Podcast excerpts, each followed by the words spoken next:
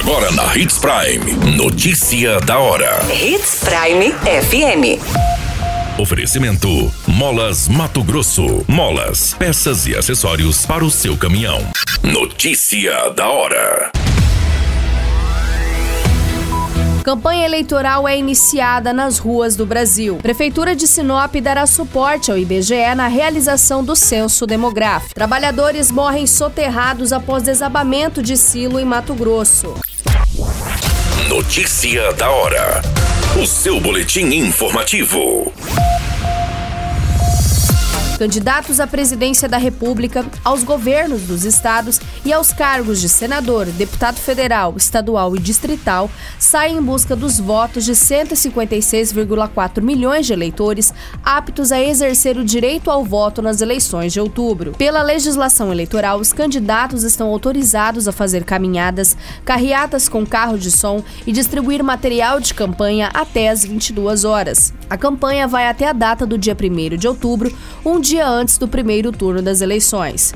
Os comícios poderão ser realizados entre as 8 horas e meia-noite, horário que poderá ser prorrogado por mais duas horas no caso de encerramento de campanha. Showmícios gratuitos são proibidos pela lei. Na internet, a propaganda eleitoral poderá ser feita em sites e redes sociais, mas deve ser identificada como publicidade e exibir o nome do candidato, partido, coligação ou federação.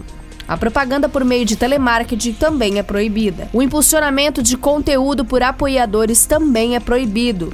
O disparo de mensagens só pode ser feito aos eleitores que se cadastrarem voluntariamente para recebê-las.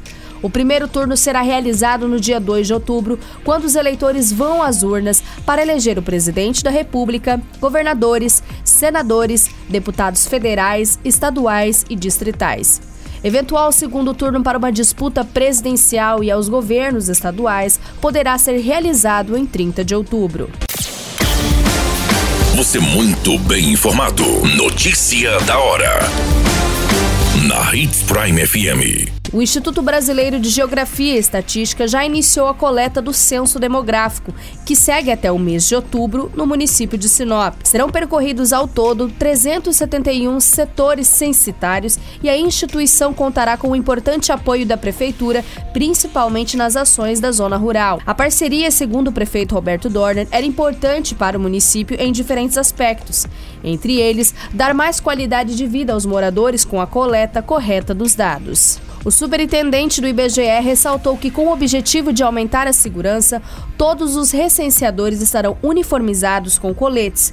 Também é possível fazer a consulta através de um telefone disponibilizado nos uniformes, de um QR Code ou pelo telefone 190. Dúvidas também podem ser esclarecidas na agência do IBGE, localizado na Avenida das Figueiras, em frente à Câmara de Vereadores. Com a parceria do Executivo, através da Secretaria de Desenvolvimento Econômico, será possível chegar com mais facilidade nas áreas da zona rural. Além de constatar o número de habitantes, o censo também tem como objetivo pesquisar as características do município. A Câmara de Vereadores também irá apoiar a ação neste ano. Notícia da hora. Na hora de comprar móveis, molas, peças e acessórios para a manutenção do seu caminhão, compre na Molas Mato Grosso. As melhores marcas e custo-benefício você encontra aqui. Ligue 3515 9853 que a entrega mais rápida da cidade chega até você. Em Sinop, na rua Valdir Dorner, 666, setor industrial. Em todo o estado, peças e acessórios para o seu caminhão é com a Molas Mato Grosso. Unidades também em Várzea Grande e Cuiabá. Molas Mato Grosso. Pra cada boa companhia, um momento de alegria. É só dar uma passadinha no Machado qualquer dia. Machado Supermercados. Em cada pequeno momento. A notícia nunca para de acontecer. E você precisa estar bem informado. Só aqui, na Hits Prime. Dois trabalhadores ainda não identificados morreram soterrados em um silo no município de Novo Mundo.